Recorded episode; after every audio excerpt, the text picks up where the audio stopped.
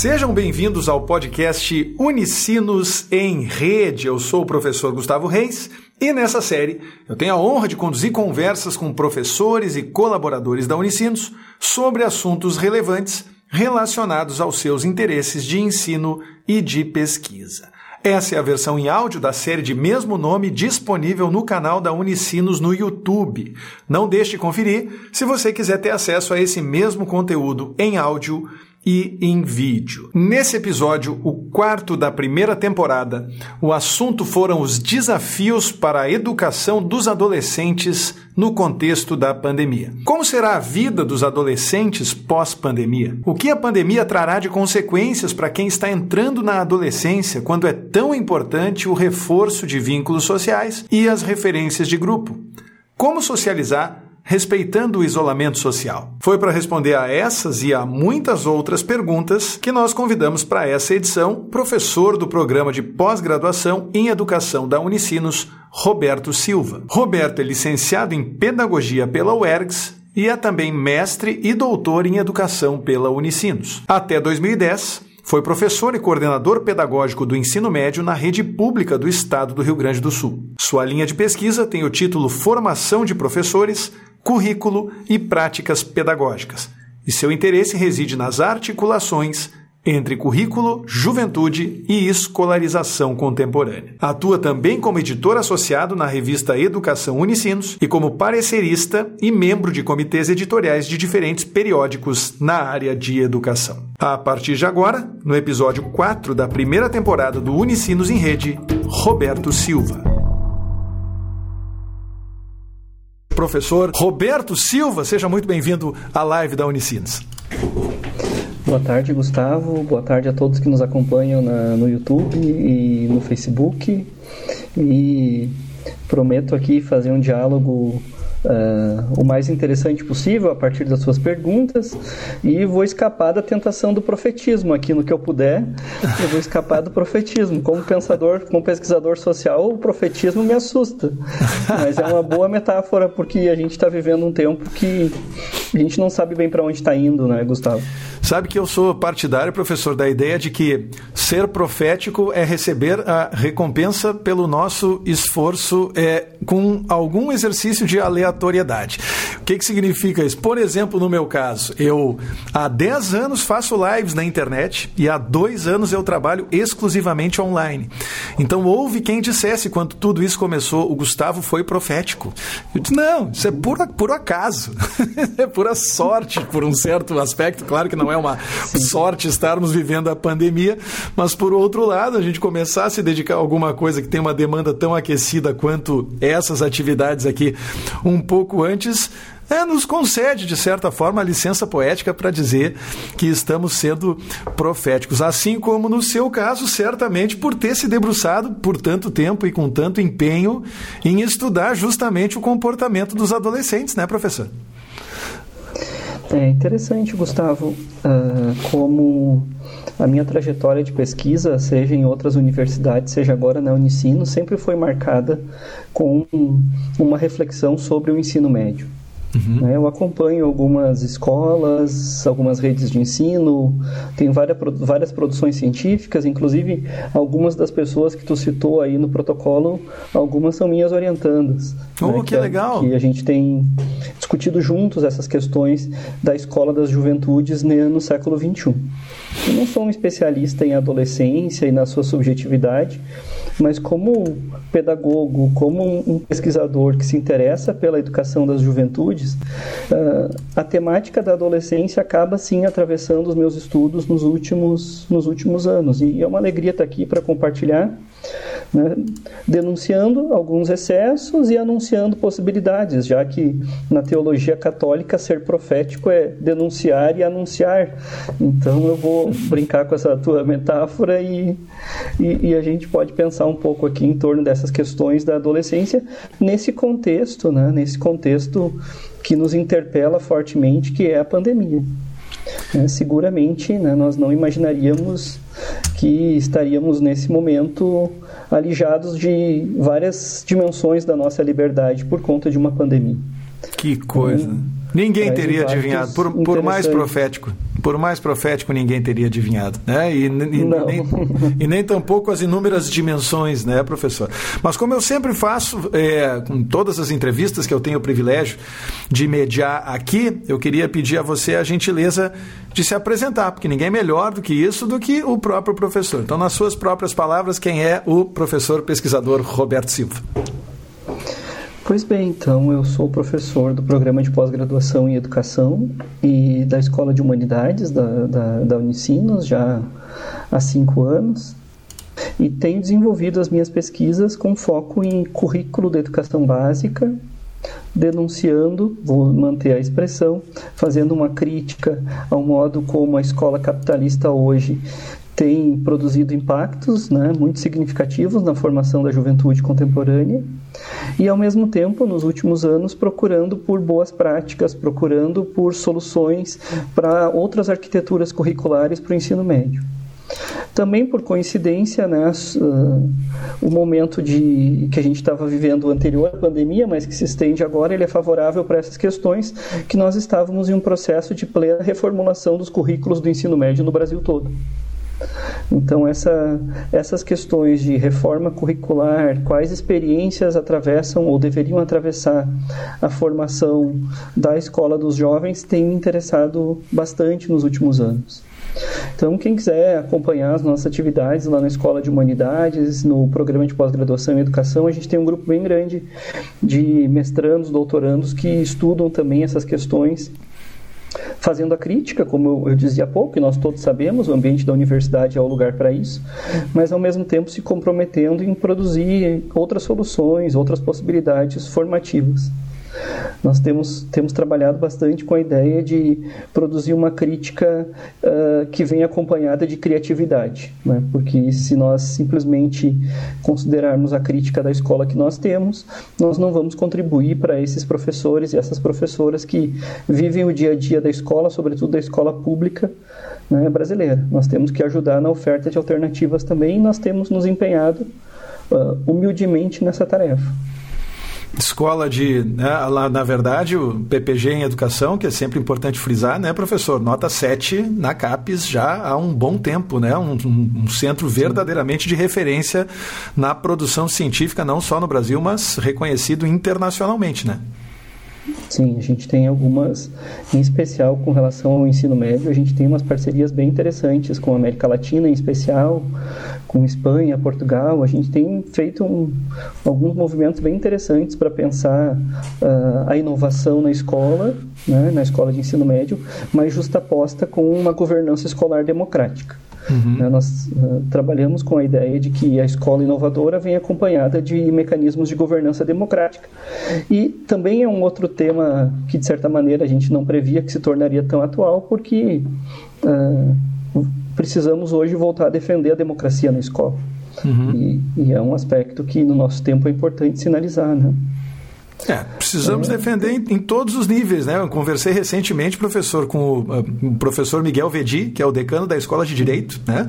E na Escola de Direito houve uma carta aberta em defesa do Estado Democrático de Direito, e isso foi né, reconhecido não só dentro da comunidade universitária, mas também né, se expandiu para fora Sim. como um movimento né, muito adequado, né, muito compatível, de fato, com, com o que nós estamos vivendo. Mas, de novo, resgatando o nosso tema, desafios para educação dos adolescentes, né? Senão vira papo de boteco, né, professor? Vamos ficar Olha, isso aí... na, na, nave, navegando. Oi, perdão. Não, não, e papo de boteco é bom. A gente é não bom. é um juízo de valor. Pelo quando não me interprete mal, não tenho absolutamente nada contra o papo de boteco, muito pelo contrário.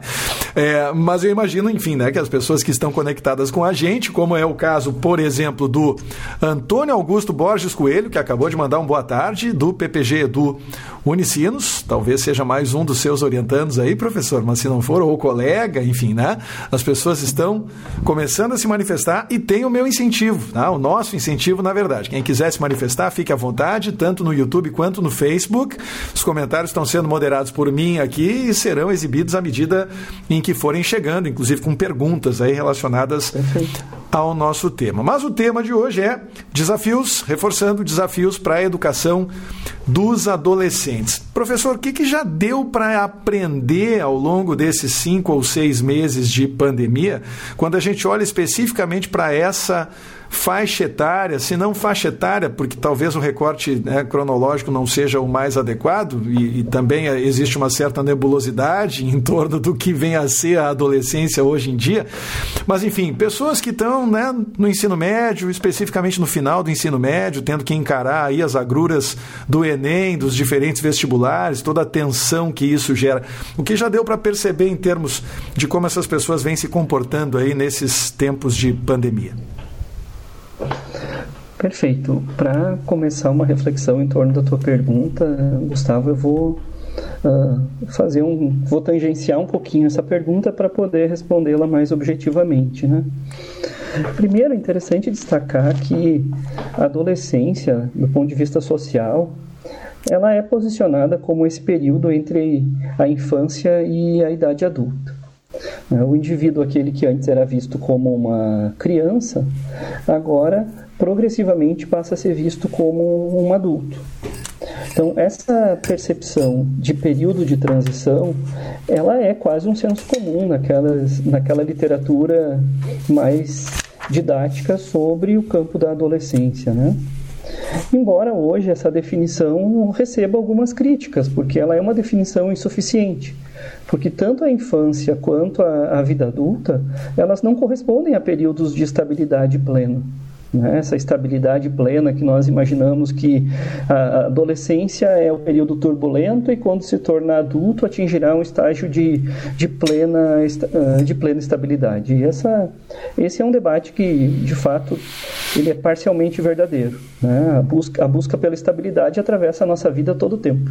Não é a adolescência o período em si que isso se manifesta com maior força ele ganha maior impacto, né, acompanhando algumas literaturas mais contemporâneas sobre essa questão, justamente porque é um período de inserção no mundo do trabalho, e é inserção em um mundo do trabalho muitas vezes com funções precárias.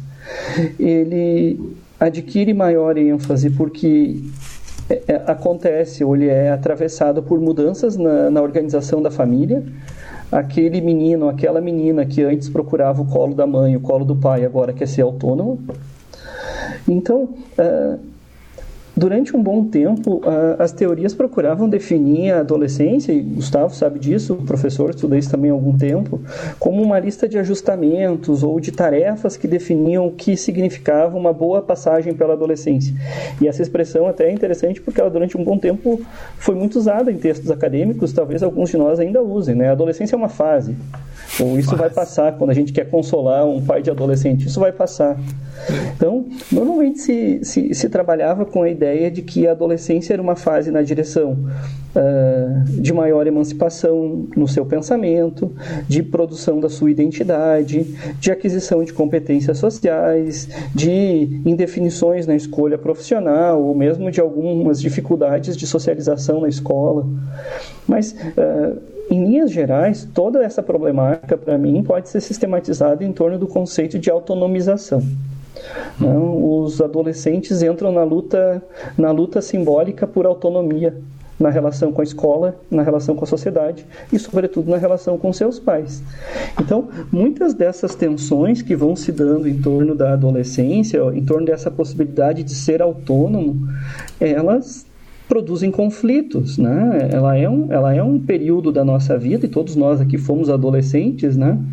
Uh, ela, ela produz conflitos. O que acontece é que nesse contexto da pandemia, essa experimentação de conflitos passa a ser diária e permanente. Né? Se antes a criança ou o adolescente poderia experimentar outros momentos em outros contextos com outras pessoas na relação com os pares, muitos desses conflitos que antes eram sazonais, nesse momento acontecem a todo tempo. Então, é, é, bem interessante entender como essa questão da, da adolescência vai acontecendo aqui uh, nesse momento. E, e, tem duas observações que, em geral, eu faço nas escolas que eu tenho acompanhado nesse momento, assessoro alguns sistemas de ensino. Primeiro, a gente precisa escapar daquelas representações sociais da adolescência. aquelas que definem o adolescente como problemático por natureza. Né? A maioria dos adolescentes passam por essa fase sem grandes crises. A grande maioria passa por esse período de uma maneira tranquila. E segundo, que essas trajetórias dos adolescentes são extremamente variáveis. É muito diferente experimentar a adolescência vendendo, vendendo mamão na sinaleira ou vivendo nas nossas casas de classe média com acesso a bens simbólicos e tecnológicos a todo tempo a, a todo tempo às suas mãos, né? Então uh, temos que pensar nesse contexto, e a pandemia nos leva a pensar isso, primeiro que esses adolescentes, então, estão experimentando essas mudanças físicas, emocionais, uh, psicológicas na sua vida em um cenário de confinamento em um cenário de confinamento. Obviamente que eles têm intensas interações com o mundo externo, obviamente que as redes sociais e todos esses dispositivos tecnológicos permitem a presença, né, são regimes de presencialidade, mas por outro lado, na vivência do, na construção subjetiva do, do adolescente, faz falta um amigo em casa, faz falta o um amigo da rua, faz falta aquela caminhada no centro da cidade toda tarde. Então, é, a princípio, dá para se dizer assim que a maioria dos adolescentes está aceitando essa, essa condição, mas vai ficando entediado porque esse tempo prolongado e, ao mesmo tempo, os conflitos em casa vão podem vir a se intensificar conflitos esses de várias ordens, né? Mas é, é bem interessante pensar sobre esse contexto, né? Eu também não tenho filhos, a minha filha não é adolescente ainda, é uma criança, mas é interessante, eu, eu, eu tenho me baseado muito no relato dos professores das escolas privadas e públicas aqui da região, com os quais eu tenho conversado bastante nesse período. Eu eu estava pensando, né, não é só para adolescente que faz falta, né? Nós também estamos sentindo muita falta disso. Mas como a impressão que a gente tem, né, professora, de que tudo é potencializado na adolescência, a pessoa se apaixona é aquela paixão que parece que vai rasgar a pessoa por dentro. Quando a pessoa gosta e se dedica a uma determinada atividade, a um ofício, pode participar daquela atividade 18, 20 horas por dia, esquecer de dormir, esquecer de comer, porque é tudo mais intenso intenso, parece que está tudo sempre, o tempo todo, a flor da pele. Então, se hoje eu mesmo mais cedo estava trocando mensagens com os meus amigos, até falamos no boteco, as pessoas vão achar que eu sou um, né, um alcoólatra, mas não, eu tenho, eu tenho saudade do boteco, eu não tenho saudade da bebida, eu tenho saudade justamente dessa socialização, né, de estar perto dos amigos, de poder falar livremente, abraçar na chegada, abraçar na saída, e tudo isso parece muito potencializado nessa fase, né, professor? Já, você já teve relatos de, de questões relacionadas à saúde mental? Sei que fez uma referência à questão de conflitos, né? E muitas vezes essas questões de conflito elas podem até ser desencadeadas por questões uh, de saúde mental que podem ter se tornado mais prevalentes nesse período, como nós já sabemos que, que aconteceu, por exemplo, com os casos de violência doméstica, né? Uh, mas o, o, o, que, o que vocês vêm percebendo, não, não só com o recorte acadêmico, mas também com esse recorte de apoio às escolas e, e não só isso, o que eventualmente pais e professores podem fazer para tentar contribuir positivamente né, nesse cenário. Perfeito, acho que é, essa é uma das questões que, em geral, o, as escolas têm mais procurado para a gente conversar sobre essa questão, né, Gustavo? Tem, tem demanda para esse tipo de, de reflexão. Aliás, tem demanda para pensar sobre adolescência na escola em qualquer época há uma demanda latente hoje de formação de professores, de metodologias para dialogar com o um adolescente. Eu acho que isso é, é, é, muito interessante, porque a gente investiu muito nas últimas décadas em, em em pesquisas sobre a infância, em cursos de licenciatura direcionados para pensar a infância, e muitas vezes o nosso formando na licenciatura em matemática, na licenciatura em química, na licenciatura em história, passa boa parte do curso sem ter estudado essa figura, essa figura mítica que é o adolescente. Né? Essa figura que ele tem medo, inclusive, porque falam tanto que dar aula para adolescente é um problema que o, o licenciando tem medo de enfrentar o adolescente quando chega na escola. Né? Essa figura peri quase perigosa. Né? O que dá para perceber, Gustavo, tentando objetivar um pouquinho essa primeira parte da tua pergunta, é que uh, na adolescência há um recuo, né? há um recuo na relação uh, do, do dos adolescentes com a sua família, com seus pais. Né? Nessa busca por querer ocupar um espaço ou se tornar autônomo, né, que, eu, que eu dizia há pouco, uh, há um, um, certo distanciamento provocado pelo adolescente nesse momento. Ele quer, ser, ele quer ter seu espaço, ele quer ocupar uma parte da casa, ele quer ocupar o seu tempo de uma maneira mais, mais significativa, né, que faça mais sentido para si. E a socialização, nessa, maneira, né, a socialização nos grupos de pares acaba tomando mais tempo. Ele passa mais tempo com as amigas, ela passa mais tempo com as amigas do que com a mãe, ela passa mais, eles passam mais tempo com os amigos, discutindo games, jogos ou mesmo questões mais de vida imediata, né, de trabalho, com pessoas da sua faixa etária.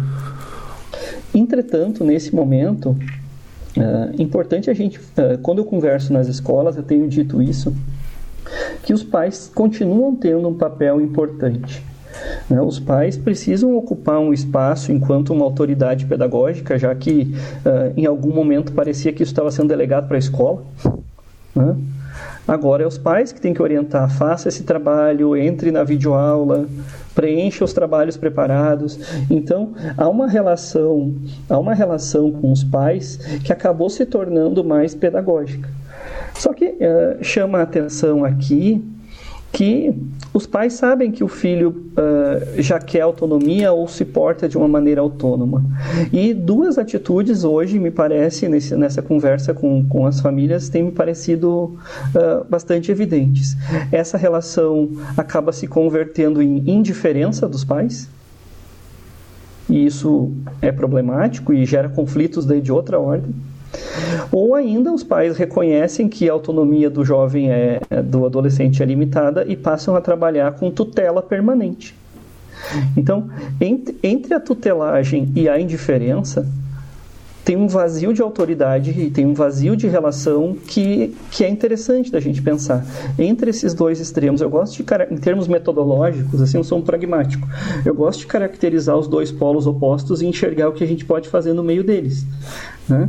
Se eu reconheço que a adolescência é o processo que vai que é marcado pela autonomização, eu tenho que escapar desses dois polos, da tutelagem, todas as vezes que eu ficar tutelando o jovem, qual música ele deve ouvir, qual filme ele deve assistir, em que momento ele vai ficar no seu quarto, quando ele vai lavar a louça, pensando nas tarefas domésticas, a tutelagem vai gerar um conflito demasiado. Mas a indiferença também, né? Aquela coisa assim, vou deixar ele viver no seu tempo, isso logo vai passar. Então, é parece que um estilo, eu vou chamar aqui entre aspas, né, um estilo democrático nessa relação com a juventude, ele se torna mais interessante, porque ele permite com que os pais, então, não abandonem o seu papel de apoio e de referência normativa. Né? A referência normativa precisa continuar sendo os pais. Aliás, a referência normativa continua sendo os pais na vida adulta. Quantos de nós aqui, quando está diante de um problema, procura a mãe ou o pai para nem que seja para ouvir o que não quer, mas a, a, a experiência e, e, quantos de nós né, não tem os pais, que é o meu caso, por exemplo, e que quando acontece uma situação dramática a gente pensa como eu queria ter minha mãe aqui, como então essa dimensão da referência normativa dos pais ela é importante. E, e, nesse momento da pandemia, talvez seja um bom momento para a gente repactuar esse campo de expectativas em torno da relação com o adolescente. Né? Repactuar. Vamos ouvir um pouco mais o que, que ele está esperando da vida, como ele está lendo o mundo, porque nós temos hoje uma vantagem, e eu vou afirmar agora como vantagem, isso é vantagem na pandemia, né, com mais de 100 mil pessoas morrendo no nosso país, mas nós estamos diante da oportunidade de repactuar nossa relação com os jovens, com as crianças, com os adolescentes dentro de casa. Repactuar é uh, discutir com eles qual é o nosso campo de expectativas. O que, que eu espero dele? E o que, que ele espera da vida e o que, que ele espera de mim? Nós temos muito tempo em casa para fazer essa repactuação. Então, é, eu gosto muito dessa ideia, Gustavo, de rediscutir o papel né, da refer dessa referência normativa dos pais, escapando desses dois limites, nem a tutelagem, nem a indiferença. Né? Porque a gente nota quando o adolescente, uh, quando o adolescente precisa de espaço Né? Então é, é uma, eu gosto muito desse debate, né? gosto de discutir isso nas escolas e a gente poderia aí também ficar um bom tempo discutindo como é que vai se dando isso, porque é justamente daí quando a gente entra no, na intensificação dos conflitos que a pandemia uh, nos traz, a gente se dá conta que às vezes esses nossos adolescentes só querem uma relação de confiança, às vezes eles só querem afeto, que é a relação que, muito, que eles tinham com muitos professores na escola. Quando a gente conversa com, com esses alunos, o que mais eles sentem falta da escola não é da matemática, brincar um pouco contigo aqui, professor de matemática. Já foi, não sei se ainda é professor de matemática. Não, eles sentem falta da interação, como é bom conversar com aquele professor, como é bom conversar com um colega. Então, o ambiente pedagógico na escola da, dos jovens, ele é um ambiente marcado pela confiança. Isso é ponto tácito para quem estuda ensino médio, mas nem toda escola, nem toda família leva isso ainda, a, isso ainda a, a, sério, né? Porque quando a gente pensa o modelo educativo, desde a modernidade, desde o século XVI para o XVII, a gente pensa a educação da infância baseada na disciplina. E quando ele chega naquela idade de 12, 13, 14 anos, a gente ainda imagina né? A gente ainda cria aquele arquétipo, uh, aquela imagem de que eu vou seguir disciplinando, e na adolescência não é mais. A relação com o adolescente não tem como fundamento a disciplina, ela tem como fundamento a confiança.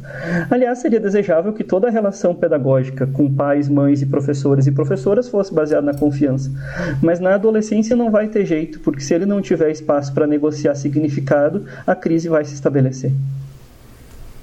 Mas é, é, bem legal conversar sobre isso. E e daí a gente chega naqueles limites, né? Aqueles alunos que já tinham alguma alguma alguma fragilidade prévia, vai sim ficar mais exposto à questão, vai ficar mais exposto a, a crises de ansiedade, vai ficar mais exposto a formas uh, muito pesadas hoje de automutilação, de tentativas de suicídio, mas eu acho que tudo isso é importante né? Tudo isso é importante, mas eu gosto de olhar mais por baixo, um pouquinho antes, que é o fortalecimento dessa relação de confiança né? com os professores e também com os pais, né? Eu tomei nota de várias coisas aqui, professor. Até esqueci de pedir desculpas, como eu sempre faço para os meus convidados, quando eu desvio o olhar e olho para baixo. Não é porque eu estou olhando meu WhatsApp ou alguma coisa assim, é porque eu estou tomando nota. Eu sou um bom aluno. É, então, eu sempre faço questão de fazer muitas anotações, porque ninguém aprende mais durante essas lives do que eu. Isso eu, eu tenho absoluta. Olha, eu vi, tu, fez, tu tem um conjunto de entrevistas aqui bem interessantes. Ah, maravilhosa. Eu sou. Nossa, isso aqui é um, é um, é um belíssimo momento da minha semana. Eu aguardo ansiosamente a chegada do final da tarde de toda quarta-feira. E aí, até fazendo um comentário em cima da, da, da anedota do, da, da matemática, né? Olha, se você me mostrar alguém que diz que sente falta da matemática durante a pandemia, eu vou lhe mostrar um mentiroso, professor, porque não é disso. Muito importante, não é disso que as pessoas sentem falta. E é interessante até porque, em algum aspecto, isso conecta os nossos mundos, né? Eu, eu, eu fiz recentemente, depois de quase quase 20 anos de prática pedagógica, né, exercendo o ofício de professor, mas não por formação, como livre docente. É, eu, eu fui aluno da Unicinos, do mestrado em design, né, e a minha dissertação foi justamente sobre percepção de proximidade na produção de vídeos assíncronos, né, é, como a gente pode favorecer essa percepção de proximidade, justamente porque a, a a ideia preliminar era, né, e depois confirmada, em, né, segundo algumas nuances da, do, do, processo de pesquisa, uh, de que quando a gente consegue favorecer essa percepção de proximidade, a gente consegue despertar certas respostas emocionais que são desejáveis, como o entusiasmo, a determinação, a atenção, o foco, a motivação.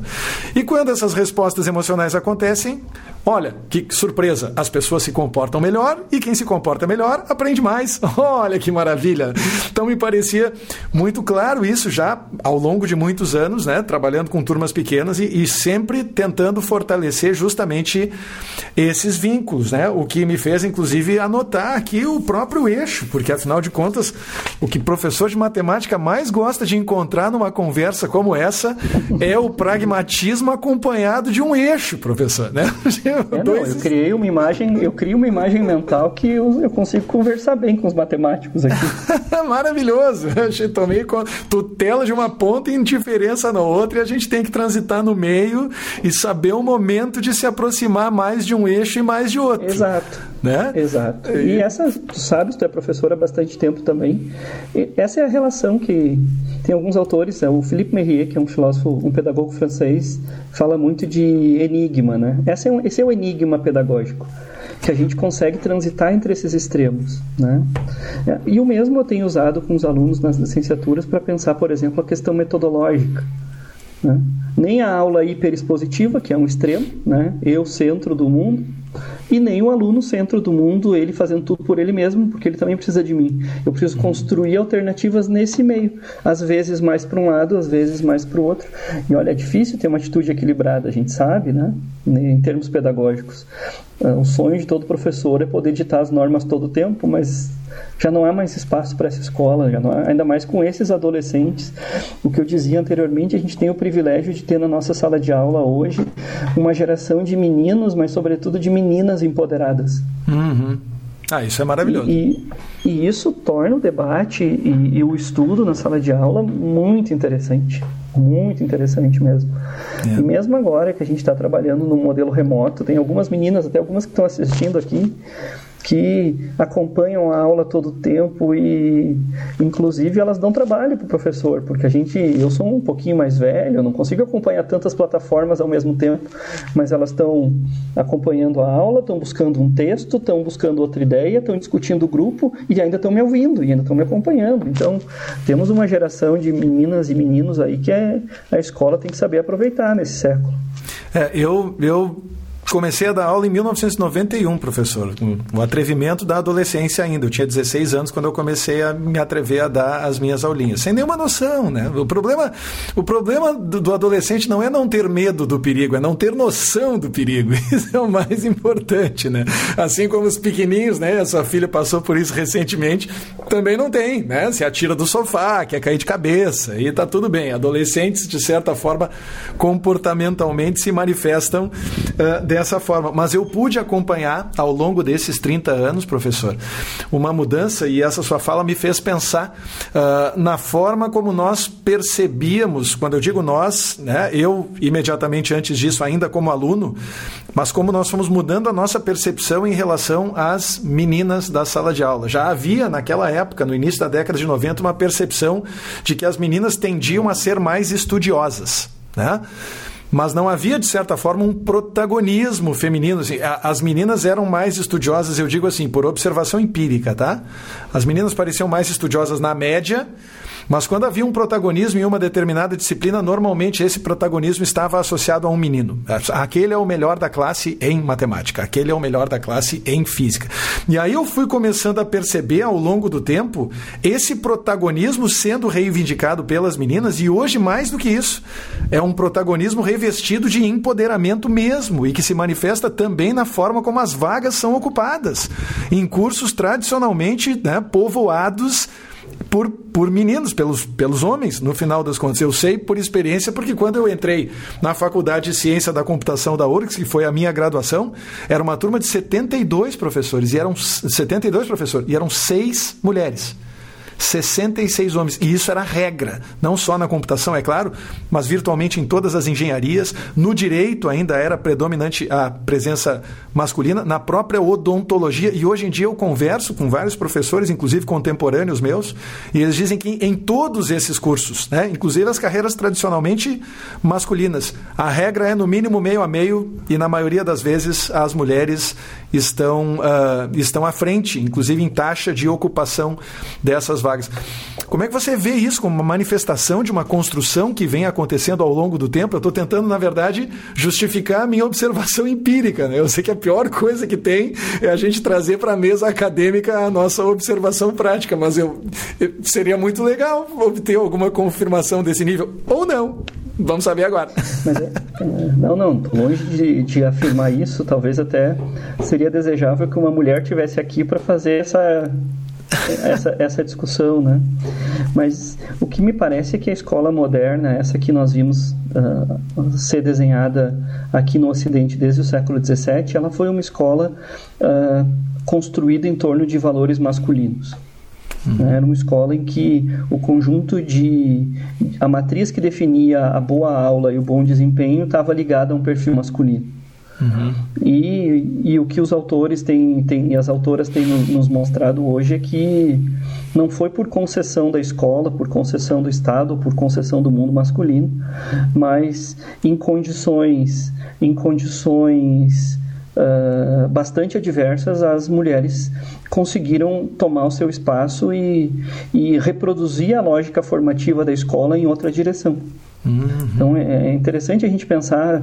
Tem, tem autores que mostram, tentam mostrar essas razões do improvável, porque o improvável, o provável era que a escola continuasse sendo masculina, né, masculina, branca, heterossexual, e de repente a gente começa a se dar conta na, no final do século XX até agora, nos últimos 30 anos, em que essa pauta, em que essa pauta, que esse santuário moderno que era a escola, ele passa a ser requerido por pessoas de outras crenças e essas outras crenças, essas outras percepções de mundo uh, nos mostram que o desempenho acadêmico é diferente e o campo de expectativa sobre o desempenho acadêmico muda com a entrada das mulheres.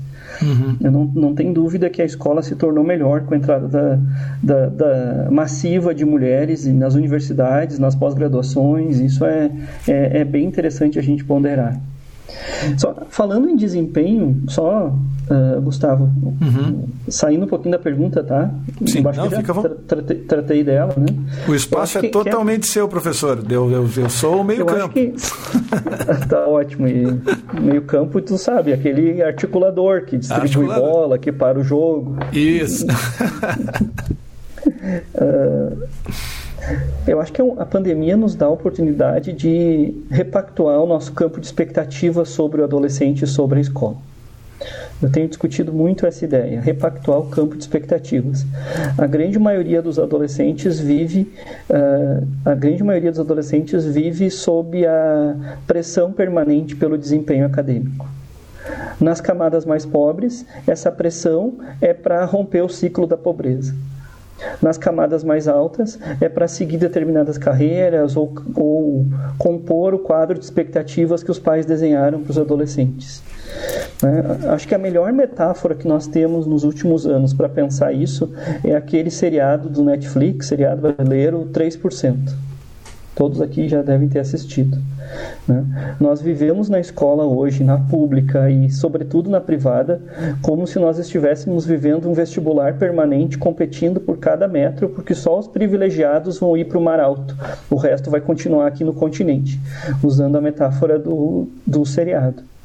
Eu acho que nós temos que aproveitar esse momento em que a pandemia nos mostrou que todos somos frágeis, que as nossas vidas são vulneráveis, que aquele conhecimento com foco na competição que nós tínhamos predominantemente até agora, ele não contribuiu para a humanidade se proteger de coisas como uma pandemia. Então, nós temos a oportunidade, e acho que a Unicinos avança muito nisso, de construir outras redes colaborativas e repactuar o que nós temos pensado como, como campo de expectativas para os nossos adolescentes menos pressão por performance e mais escuta e acolhimento. Acho que é, é momento para isso, porque boa parte dos conflitos de ordem emocional que atravessam a escola é porque a própria escola dá elementos para que ele exista e porque as famílias se empolgam com essa ideia de eu quero que meu filho seja o tenha uma carreira no direito nas melhores universidades do país e daí ele, ele, não, ele não vive o ensino médio, ele, ele se empurra no ensino médio para atender as expectativas da sua família. Uhum. O grande tema hoje, né, em torno do debate de ensino médio, é a construção de projetos de vida. E a gente constrói projetos de vida escutando as juventudes, escutando onde eles encontram protagonismo nas suas vidas. Né? Quantos de nós, já adultos, fizemos mudanças drásticas na nossa vida porque na época da adolescência ou a gente não se encontrou ou a gente foi empurrado por caminhos que não eram os nossos privilegiados? Então, é momento agora de repactuar isso. Então, numa das escolas que eu tive há pouco tempo, eu disse: nós não somos o Nós não estamos na disputa entre quem vai para quem vai o Mar Alto e quem fica no continente. Nós não somos o 3%. Nós estamos numa escola da elite de Porto Alegre, nós estamos numa escola que tem um excelente desempenho na periferia de Canoas, mas nós estamos aqui para formar pessoas para um mundo em transformação. Isso não está colado em desempenho acadêmico, entende? Hum. Então, eu tenho trabalhado muito com, com essa ideia de aproveitar essa pandemia, então, para construir outros afetos, para trabalhar com interesses comuns, para dividir experiências com, com os adolescentes, que eles trazem uns argumentos muito interessantes essas meninas que a gente falava delas até agora, elas têm uma visão de mundo né, muito interessante. Eu acompanho postagens, publicações das meninas de hoje, parece que elas já nasceram feministas. Elas já nasceram em um mundo em que a desigualdade tem que ser combatida. Né? Nós, adultos, aprendemos a naturalizar as desigualdades, mas eles não. Então, acho que é momento de Uh, fortalecer essa autonomia, conversar sobre o futuro e, ao mesmo tempo, repactuar essas expectativas. Né? Hoje o adolescente não busca mais aquela coisa assim, uh, vou fazer um vestibular para para a melhor universidade do país, para o direito da USP, né? Para não, não, ninguém vai fazer mais isso. Ele quer estudar perto de casa, ele quer ter uma vida equilibrada. E os novos valores que o capitalismo que a gente está vivendo agora, esses novos valores estão nos conduzindo a isso. Menos crescimento, menos pressa, mais igualdade nas relações de trabalho. Isso que para nós aparentemente soa como utópico, os adolescentes já vivem isso nas suas postagens. Então, é sintomático que a escola precisa mudar o seu campo de expectativas, me parece, para receber gente... essas meninas e meninos, né? E a gente sabe também por experiência, né, professor, por observação histórica também, que essas resistências elas elas não são leves, né? As resistências a, a, essas mudanças, por mais que haja de fato hoje uma consciência coletiva e até uma consciência mais imediata das adolescentes e das jovens de hoje em dia em relação a esse cenário. Mas tá aí também importante a gente lembrar que há pouco mais de 100 anos a discussão era em relação ao direito ao voto feminino e a, né, a, a trabalhar fora, a não ser simplesmente a futura matriarca. Né? E, e, e, todas essas coisas ao longo do tempo foram se naturalizando, claro, e cada uma delas exigiu o rompimento de resistências importantes. É, olha, eu, eu fico realmente fascinado com as conversas, quero lhe agradecer antes de mais. Não é o fim da conversa, tá? mas eu quero agradecer porque, de fato, olha, uma folha já foi, eu vou ter que abrir uma folha nova aqui para continuar fazendo anotações. Inclusive, uma das últimas anotações que eu fiz aqui, eu, eu até escrevi por extenso: adolescente nunca relaxa. Não importa a classe social de onde ele venha, ele nunca relaxa. E isso, professor, me parece ter um vínculo justamente com uma das mais importantes resistências uh, que eu percebo na nossa sociedade e que parece desalinhada com os movimentos da própria própria academia que diz respeito ao rito de passagem ao ensino superior. Porque me parece né, que por mais que a pessoa ouça dizer que ah, as grandes empresas já não dão bola para currículo, tem muita gente que não está fazendo faculdade, que está fazendo microcertificações, que está estudando por conta própria remotamente, a impressão que eu tenho, e aí eu fico curioso para saber a sua opinião como autoridade no assunto, né? E, enfim, até o respaldo da, da pesquisa que vem fazendo ao longo de vários anos nessa área, a impressão que eu tenho é de que o contexto faz com que, ainda que temporariamente a pessoa passe a acreditar que ter um bom desempenho no Enem, que passar no vestibular, que entrar em uma faculdade, em um curso que talvez né? Até fazendo referência à pergunta onde está o nosso protagonismo, talvez ela própria sequer tenha escolhido ou tenha participado ativamente dessa escolha, mas aquilo se torna durante um certo tempo algo verdadeiramente importante. Né? E aí eu queria saber as suas observações a respeito disso, a respeito dessa aparente dissonância entre o que nós já estamos vivendo, em termos de uma, né, de uma sociedade de serviços, em que o trabalho mudou drasticamente de perfil e as pessoas passam cada vez mais a valorizar envolvimentos projetuais e, eventualmente, até propósito como um elemento importante em oposição à solidez e estabilidade na carreira, versus essa importância quase insana que o vestibular, o Enem e os componentes dos processos seletivos assumem, ah, pelo menos nesse intervalo de vida. Né? Eu agradeço pela pergunta, ela é muito boa. que bom. Ela é muito boa. Pifei, é pifei o meu centroavante, tá aí. Agora o problema é que você pensa se o centroavante é o guerreiro ou se o centroavante é aquele. Não, o deles também é bom. Pois bem. Sabe, Gustavo, eu tenho, eu tenho discutido isso com, com o nosso. nessa pesquisa que eu tenho desenvolvido, junto com, com o grupo né, de, de orientandos, de mestrandos, doutorandos, porque de fato né, há uma mudança uh, paradigmática né, no regime de produção do capitalismo. Nós não vivemos mais naquele modelo do capitalismo industrial. Nós somos empurrados a uma lógica pós-industrial ou cognitiva ou nomes variados que a gente acaba encontrando para falar disso, né? Então, há uma mudança de ênfase. A escola não funciona mais naquela lógica disciplinar, naquela lógica de acúmulo de conhecimento e naquela lógica de preparação para um futuro distante, como ela tinha no capitalismo industrial. A, a, melhor metáfora para pensar a escola do capitalismo industrial ela vem lá do Max Weber, que é o, a jaula de ferro. Né? Nós preparávamos o nosso aluno para que ele entre aspas, não é mais uma, uma expressão politicamente correta, mas ele engordasse o seu capital de conhecimentos para que ele no futuro pudesse usufruir esse conhecimento uh, obtendo rendimentos futuros. Né? Nós trabalhávamos na escola com a mesma lógica do capitalismo industrial: o máximo de conhecimento possível, a, maior memorização de conhecimento possível, e isso permitiria poupança, permitiria acúmulo de conhecimento para o futuro. Mas junto a essa lógica do capitalismo, então, do capitalismo industrial, que forjou essa escola que nós temos hoje, com 13 disciplinas, com 13, eu brinco com os alunos, com 13 porquinhos para guardar moedinhas, porque é a lógica da acumulação, né? Tem 13 porquinhos para guardar moedinhas. Nesse capitalismo que a gente está vivendo agora, a lógica industrial segue valendo, obviamente, mas ela é atravessada por outras dimensões que são da ordem da autorrealização, da busca de propósitos na construção de projetos de vida, que é um outro jeito. Então, o capitalismo industrial nos ensinava a acumular. O capitalismo contemporâneo nos ensina a gozar as experiências. Uhum. Então, antes, né, a escola, a, a, universidade que nós dois estudamos, ela nos ensinava a acumular o máximo de conhecimento possível para ter sucesso profissional.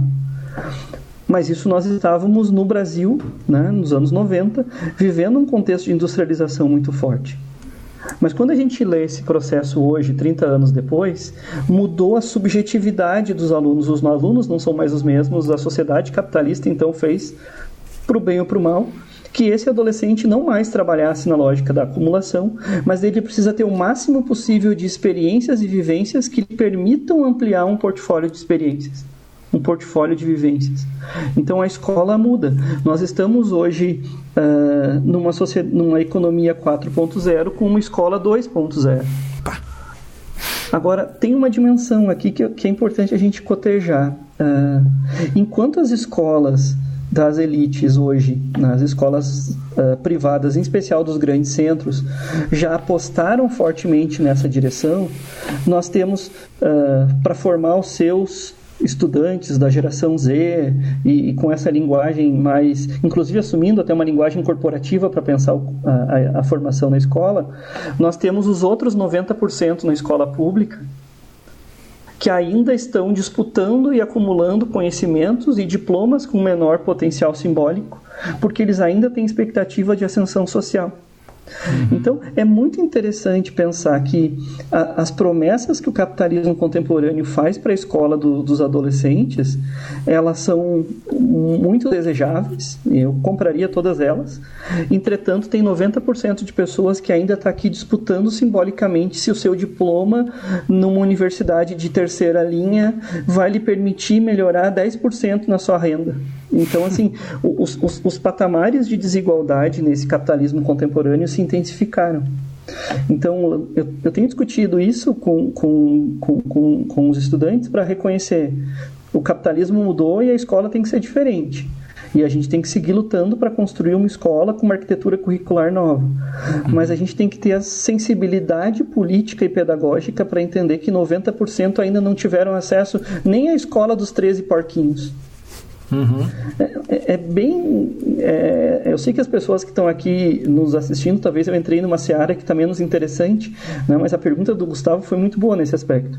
Sim, precisamos atualizar a linguagem da escola, mas precisamos reconhecer que ainda tem um monte de gente que está sonhando com aquele diploma de terceira linha para melhorar 10% da sua renda e ainda assim, num contexto como esse que a gente está vivendo agora de pandemia, vão ser os primeiros a perder os empregos. É muito interessante pensar que adolescente é esse que luta todos os dias para se afirmar no mundo do trabalho e dar condições melhores para sua família, mas ao mesmo tempo ele continua extremamente precário. Né? Tendo, recebendo trabalhos precários, intermitentes. Tem, tem, uma questão social de fundo aí que a gente não pode desprezar. Né? Uhum. E aí a pessoa sai da escola, que não tem sequer os 13 porquinhos, e eventualmente, ao observar aquela lista de opções, acaba escolhendo a licenciatura porque percebe algo como mais alcançável, né, professor? Isso, e, e não só, Gustavo, ele não escolhe a licenciatura da Unicinos, ele escolhe hum. a licenciatura lá da esquina da sua casa. Sim. Que ele faz sim. por 199 reais. Uhum. E que ele vai conseguir um estágio na outra esquina da sua casa. Sim. Então, é, é Aí pensar... o problema se perpetua. É um modo, né? Ele se retroalimenta. É, eu, quando eu faço esse tipo de análise social que a gente conversou aqui agora, eu normalmente tento pensar assim: mas quem é esse jovem? Quando eu olho para o jovem da escola dos ricos, né, que é a escola que, eu, que a minha filha estuda, que a tua filha estuda, ela vai ser geração Z.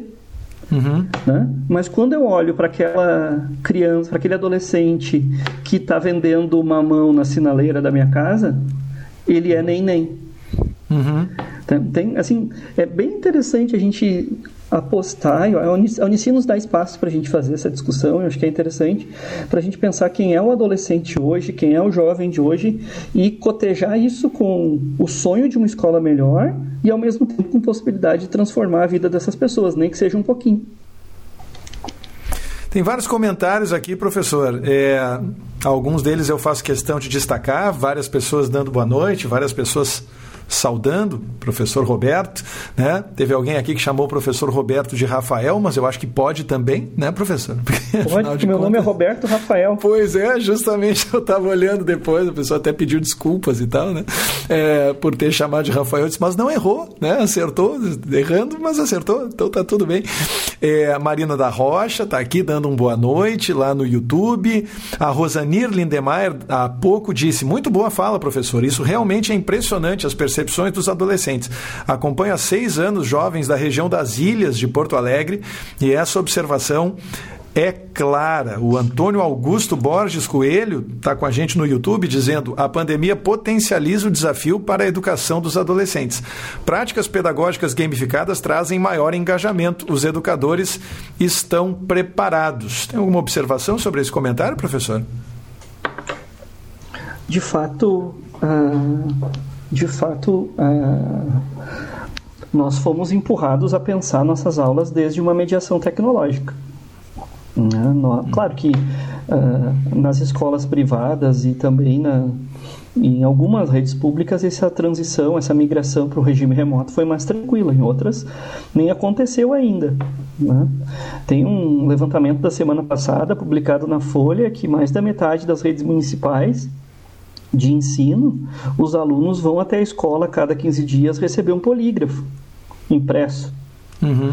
Então, a, a, a, questão que o, que o colega traz da, da gamificação ela é boa, né? ela se dá, mas eu acho que vai na mesma lógica que eu dizia há pouco, que a escola funciona a duas velocidades. Uhum. Na escola nas escolas mais privilegiadas, o professor está surfando na tecnologia, mesmo com as suas dificuldades né? e que nós todos nós temos, acompanhar um adolescente em termos tecnológicos não é uma tarefa fácil. Né? Produzir mediações ali é interessante. Mas em contrapartida, nós temos boa parte das escolas do, do país que essa mediação está acontecendo por apostila, por xerox. Né?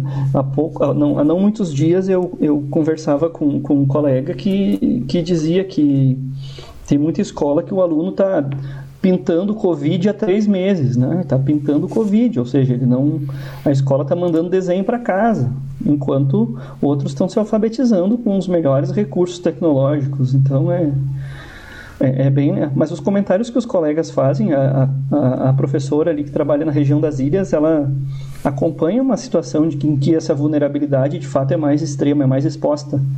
A gente que está aqui nas grandes cidades ou em, regiões em que a desigualdade não é tão gritante, talvez a gente não acompanhe tudo isso, né?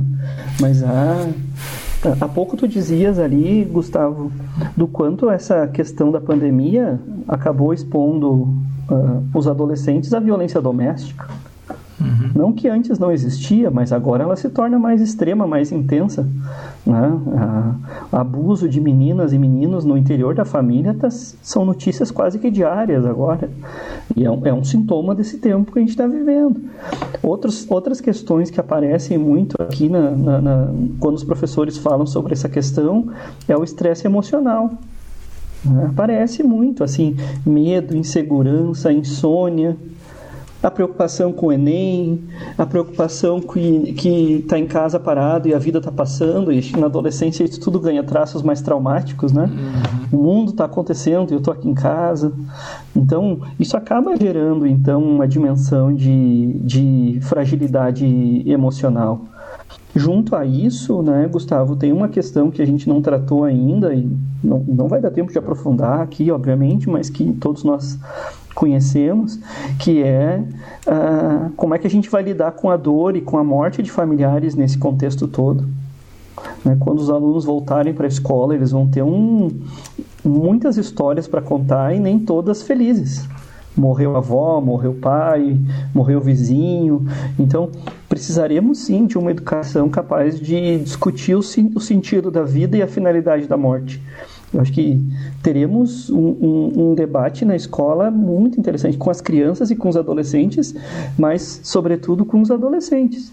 E, e lembrando também, né, os pais, os adultos também precisam de apoio. Então, é um, um cenário que a gente vai ainda ficar um bom tempo conversando sobre ele, né, porque a pandemia provavelmente vai se estender mais alguns meses, mas os seus efeitos vão ser prolongados. E eu não estou falando da economia, que eles são evidentes. Eu estou falando da nossa subjetividade, da subjetividade das nossas crianças. Eu contava para o Gustavo antes da gente começar que a minha menina de vez em quando pede para que eu passe na frente da escola, para ela ter certeza que, que a escola está fechada ainda. Ou seja, ela está sentindo muita falta da escola e ela tem quase quatro anos. Então os adolescentes estão sonhando com um dia que vão voltar para a escola. O que não significa, né, uh, e aqui nessa semana é importante marcar essa posição aqui no Rio Grande do Sul, né, a gente não pode planejar essa volta a qualquer preço. Né? Justamente no momento em que a situação parece estar se equilibrando, a gente já vai lançar as crianças pequenas para a rua, de volta para a escola.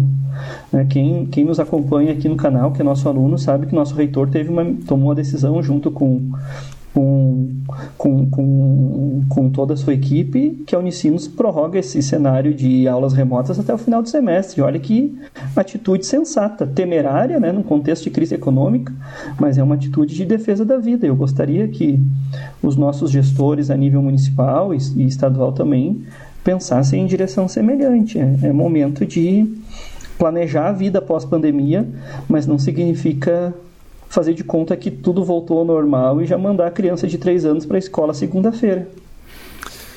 Excelente. Algum... Ah, bom, professor, tenho uma certeza que eu sempre tenho antes de começar essas lives de quarta-feira, né, as lives do Unicinos em Rede, que é a certeza, a convicção de que vai passar muito rápido. Nós estamos, nesse momento, a inacreditáveis 59 minutos no ar, acredite se quiser. É uma hora que passou num estalar de dedos, num piscar de olhos, literalmente, isso não é nenhum exagero da minha parte. Quero registrar alguns comentários aqui que eu deixei se acumularem para o final, são comentários mais contextuais, mais correlatos em relação ao que a gente está conversando, mas acho importante registrar. Professor Fabrício Herbax dizendo a, na maioria das turmas de ensino médio que tenho conseguido manter uma relação de afetividade e confiança com os meus alunos. de ensino médio que tenho conseguido manter Opa. uma relação Acho que entrou, entrou um eco aí agora? É. Bom, vamos de novo. Na maioria das turmas de ensino médio que tenho, consigo manter uma relação de afetividade e confiança com os meus alunos. A partir daí, consigo vender a minha ideia, ou seja, o ensino da matemática. Então, confirmando aquela perspectiva relacional, né, professor? Que acaba sendo prevalente né, para as escolhas que os adolescentes fazem. Eu sempre digo, prestar atenção em nós é uma escolha, que eles ou fazem ou não. Né? A gente tem que estar sempre gerenciando esse risco, né? A Alexa Espanholi mais cedo disse assim, realmente, professor, tenho primos adolescentes. É um comentário longo, por isso que quase encobriu os nossos rostos aqui, o comentário da Alexa. Tenho primos adolescentes que estão no início do ensino médio e eles sempre me relatam a dificuldade de estudar em casa. Então eu acabo ajudando por videoconferência eles a se organizarem e a estudarem, pois eles se sentem muito aprisionados, gostei do verbo, entre aspas, pela mãe, e eu trago uma proposta mais de boas de sugestão em como lidar com essas demandas. A falta que os amigos fazem, né, professor? Fica cada vez mais Sim. clara e a, a, a, apoiada nesses muitos relatos. A Verônica Poli disse: ótima conversa com o meu ótimo orientador. É ótimo ao quadrado, professor. É a conversa e o orientador. Ambos são ótimos. A Shirley Sheila disse ótimas reflexões e ponderações acerca de um tema tão complexo, os cenários contemporâneos juvenis. A Marta Esfredo no YouTube. Muito importante lembrar o impacto das desigualdades no processo formativo dos jovens, com destaque para o ensino médio noturno. Tem ainda essas particularidades, né, professor? Sim. É urgente pensar políticas públicas que atendam a esses alunos. E a Renata Laís também lá no YouTube diz: Eu vejo na sala de aula que, mesmo inovando com mediação, ainda há pouca participação dos alunos. Eles ainda querem uma postura menos ativa. Eu confesso, quando eu li esse comentário, professor, eu pensei: será mesmo? Pois é, sabe, eu, a gente não conhece o contexto da Laís, mas a, a, a outra moça que escreveu essa dissertação aqui na nossa tela é minha aluna. Hum, olha só, que legal. É e eu, eu, tenho trabalhado bastante com eles na, nas licenciaturas que a diferenciação pedagógica é nossa obrigação. Não é um contexto, não é, isso não vale só para o contexto da pandemia. Né? Nós vamos descobrindo que os nossos alunos têm estilos de aprendizagem diferentes, perfis de estudo diferentes, e o nosso compromisso é produzir diferenciação. Produzir diferenciação significa olhar para as várias linguagens, mas ao mesmo tempo reconhecer que uh, há jovens que estudam menos, há jovens que falam menos, mas a gente tem que criar situações para que eles também se engajem nessa proposta que a gente está fazendo, né? E eu dedico algum tempo das minhas aulas estimulando a participação dos meus alunos. Porque a participação não é natural. Aliás, vou insistir num argumento que esses dias eu usei numa outra live também da Unicinos. O protagonismo juvenil é uma construção pedagógica, ele não é natural. Não significa que quando ele completou 12 anos ele vai se converter num protagonista. O protagonismo é uma construção pedagógica, é uma construção que se dá na relação com a sociedade, mas sobretudo com a escola. Então, os jovens são protagonistas porque a gente fabrica espaço para que esses jovens atuem. Então, uh, se as aulas eles não participam, é porque talvez eles tenham pouco espaço para participar, ou quando eles são chamados simplesmente para ler uma tarefa que não seja tão significativa para eles. Uhum mas também sim, para concordar em parte, né? Eu gosto sempre de fugir dos extremos, né? Para concordar um pouquinho em parte com a, com a Laís, a gente precisa reconhecer sim que há um sintoma, vários estu estudiosos já trataram disso, que estamos, vou usar uma expressão de uma argentina que de vez em, é, Correia, que é temos uma juventude entediada.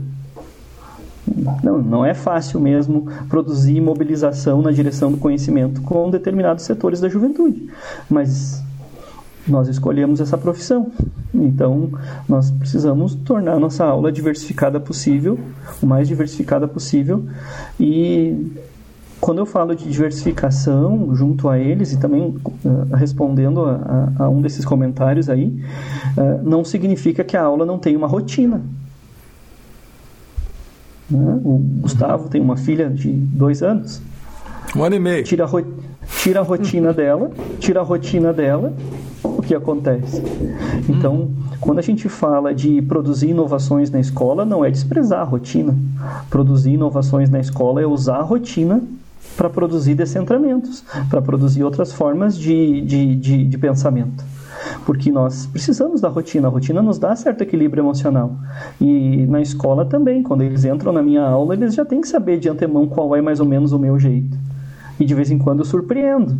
Mas Uh, nós precisamos sim trabalhar com a rotina. E tem uma última coisa que eu não falei, já que a gente está se encaminhando para a última hora, e é uma sugestão que eu, que eu dei esses dias num, num outro espaço, né? Uh, quem sabe a gente aproveita esse momento, estou falando agora não tanto com os professores, mas com os pais que eu sei que estão assistindo esse momento. Quem sabe a gente planeja esse, esse período da pandemia para tentar fazer atividades compartilhadas com os adolescentes. Quem sabe a gente aproveita esse tempo, porque eles não estão acostumados a ter a gente tanto tempo disponível em casa. Uhum. E vice-versa. A gente já deve estar se cansando um do outro até em algum momento.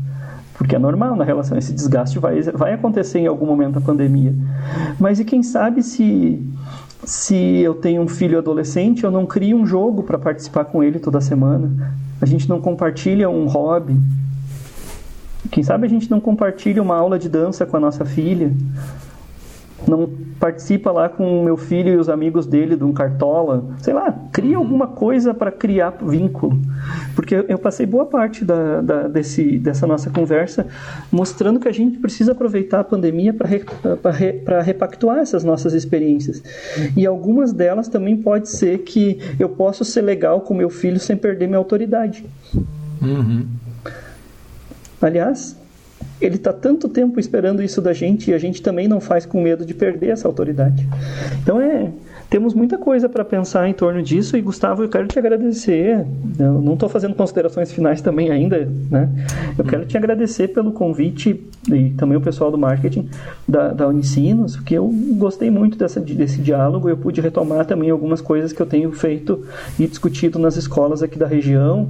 Tenho meu contato aqui, também tenho meu e-mail, vocês encontram. A gente quer seguir em diálogo com as escolas que estão assistindo aqui, com os colegas que estão acompanhando, também contigo. A gente trabalha aí se encontra muito pouco e a gente tem temas em comum, tem convergência de debates e a gente tem que aproveitar também para fortalecer essa atitude interdisciplinar na Unicinos. Essa, é, é verdade. é um desafio para a gente. Eu quero, eu quero aproveitar, eu faria isso depois da live, mas eu quero aproveitar agora mesmo já para lhe convidar para um café virtual, não precisa ser transmitido ao vivo, mas eu, eu, eu adoraria ter essa oportunidade, professor, porque assim que terminar o meu doutorado em paternidade, eu fui pai aos 44, então estou vivendo o meu doutorado em paternidade agora, um caminho que eu considero muito, inclusive já conversei com a professora Ione Bentes, que foi minha convidada da semana passada a respeito disso, um caminho caminho que eu venho amadurecendo é o caminho de seguir trajetória fazendo um doutorado justamente em educação, para amarrar toda essa trajetória que começou na computação, né, hard skills, dura, programação, lógica, tudo estruturado, me levou para o design, ou seja, o pêndulo foi lá para o outro lado, né, e agora eu acho que a educação talvez seja, e a partir dessa conversa mais ainda, né, cada vez mais eu venho fortalecendo essa ideia aí de que a educação é, é o caminho a seguir. Não, seria um privilégio. Maravilha. Um privilégio. Né? E um comentário que eu queria fazer eh, relacionado a esse último tema em que nós tocamos, uh, professor Roberto, é, é, é, justamente o fato de que uma das, numa das quatro fases finais da, da pesquisa que resultou na minha dissertação de mestrado, uh, eu, eu apliquei um questionário e consultei cerca de 300 respondentes uh, a respeito de que características eles consideravam indispensáveis para o exercício do ofício de um bom professor ou de uma boa professora. E aí eu fiz, os, eu fiz um paralelo. Eu, eu, eu parti de uma lista de oito itens, né, em que os participantes podiam escolher até quatro, e mais tarde, em dois grupos focais, eu tentei verificar se os itens que os, né, os participantes do questionário estimulado haviam apontado como indispensáveis, se eles eram manifestados espontaneamente pelas pessoas que participavam do grupo focal. E um dos itens, professor, sem dar mais spoiler do que o necessário, até porque não sou eu o convidado hoje, mas me chamou muito a atenção, por isso eu fiz a pergunta: será que isso é verdade? Um dos itens que eu coloquei nas respostas estimuladas foi justamente o incentivo à participação. E sob o ponto de vista dos alunos, o incentivo à participação ficou em sexto lugar na minha lista de oito itens. Ou seja, as pessoas elas falam muito na sala de aula como laboratório, né, na participação ativa, no aluno como protagonista, e às vezes eu fico com a impressão de que muitas vezes esquecem de consultar os alunos, que existe um bom número de alunos que são tímidos, simplesmente, que não ligam a câmera não é por uma demonstração de desmotivação ou porque não estão engajados no processo, mas simplesmente porque não se sentem à vontade ao assistir a uma aula olhando para a sua própria imagem. E eu fiquei muito feliz com a sua resposta porque eu acho que ela está alinhada com essa percepção de que existe, existem nuances individuais, né? existem características únicas e singulares de cada um dos alunos que devem ser levadas em consideração antes que a gente faça um julgamento que pode ser eventualmente pautado por alguma superficialidade, né? Exato. Tu sabe, Gustavo, que tem um, um dos temas que, por conta da BNCC e que é a Base Nacional Comum Curricular, né, para quem está assistindo, uh, se fala muito agora de competências socioemocionais. Uhum.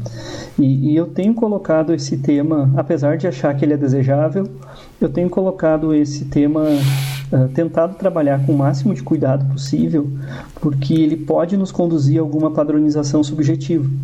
Hum. Eu posso desejar que todos tenham o mesmo nível, o mesmo nível de extroversão, abertura ao novo, empatia, curiosidade e, e, e fazer disso, inclusive, uma avaliação de larga escala. Né? Ao invés de ter um, uma prova Brasil avaliando a alfabetização, eu vou ter uma prova avaliando o quanto extrovertido, curioso ou empático é o meu aluno. Uhum. Então, uh, para quem eu estudo adolescente e escola de ensino médio há tantos anos, e, e, eu sempre me incomodo com toda tentativa de parametrização subjetiva. Né? Os adolescentes são legais e interessantes justamente porque eles são diferentes. Uhum. Então, não sei se a gente não tem outras coisas mais importantes para pensar, para dimensionar na escola pública brasileira hoje, do que olhar para essa dimensão da relação com o emocional. Não subestimando esse tema, porque ele é central. Mas talvez a gente tenha que pensar mais em outros aspectos antes de chegar nessa, nessa, nessa conceituação. Né?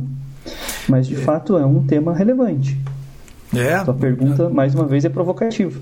É, uma evidência da sintonia meio assustadora, professor, é que na última segunda-feira eu fiz uma live no meu canal, eu tenho os meus canais como, né, em que eu atuo como professor, estou presente como professor Gustavo Reis, eu faço lives diárias ou quase, né, pelo menos três, às vezes quatro por semana. E na última segunda-feira o tema da live foi como avaliar competências socioemocionais. E justamente a partir desse recorte, né, das questões que são subjetivas e que não só isso levam em consideração uma tentativa de quantificar coisas que são qualitativas por natureza. Né? Como é que a gente avalia Exato. pensamento crítico? Qual é o poder mágico Exato. que nós temos para incorporar né, o espírito do nosso aluno, da nossa aluna e poder avaliar até que ponto aquele pensamento crítico ele, ele é uh, profundo ou então ele está livre de julgamentos enviesados ou alguma coisa do gênero é uma missão quase impossível, especialmente se a gente considerar que até agora nós pautamos as avaliações muitas vezes por prova, né? É. É e, e, eu uso esse mesmo artifício para pensar a subjetividade do aluno. Né? Parece que a gente não consegue pensar fora desses óculos da prova, né? Uhum. fora desse enquadramento da prova. Sim. Até mesmo em uma dimensão que seria tão fundamental, que é a disposição subjetiva dos nossos alunos, a gente precisa achar um jeito de aprisionar isso numa, numa parametrização. E isso é um problema. É impressionante. Por isso né? que eu, por isso que eu brinco. bem feito.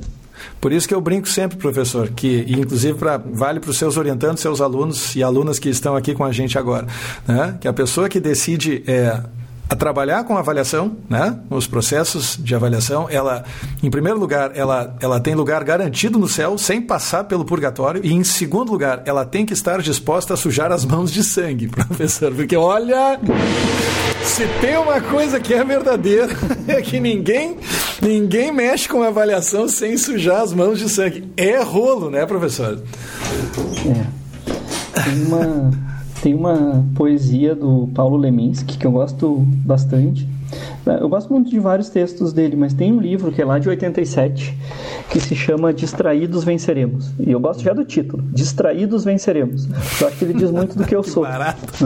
Distraídos Venceremos. E, e uma das poesias ele diz assim: no fundo, bem lá no fundo, a gente gostaria de ver os nossos problemas resolvidos por decreto. Uhum. A adolescência é um desses. A avaliação é outro desses.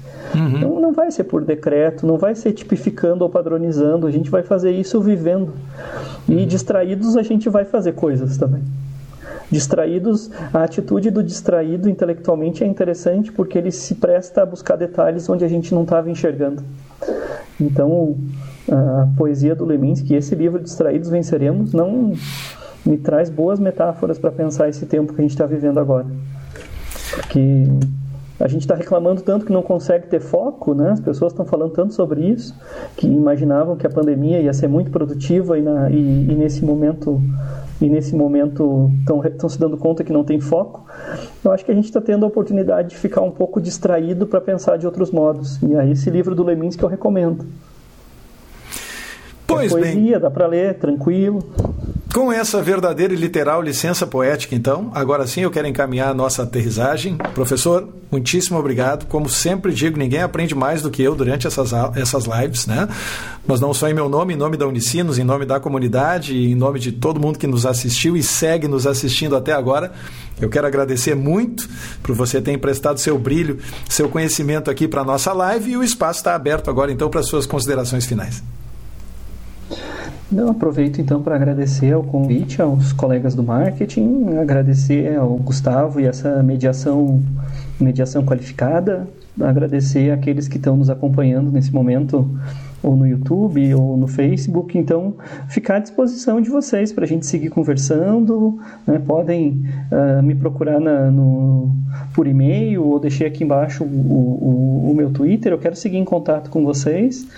E se tiverem interesse, procurem pelos nossos cursos aqui da Unicinos, da Escola de Humanidades, da, do, da pós-graduação em Educação. Aqui quase estou levando o Gustavo de aluno já dessa live.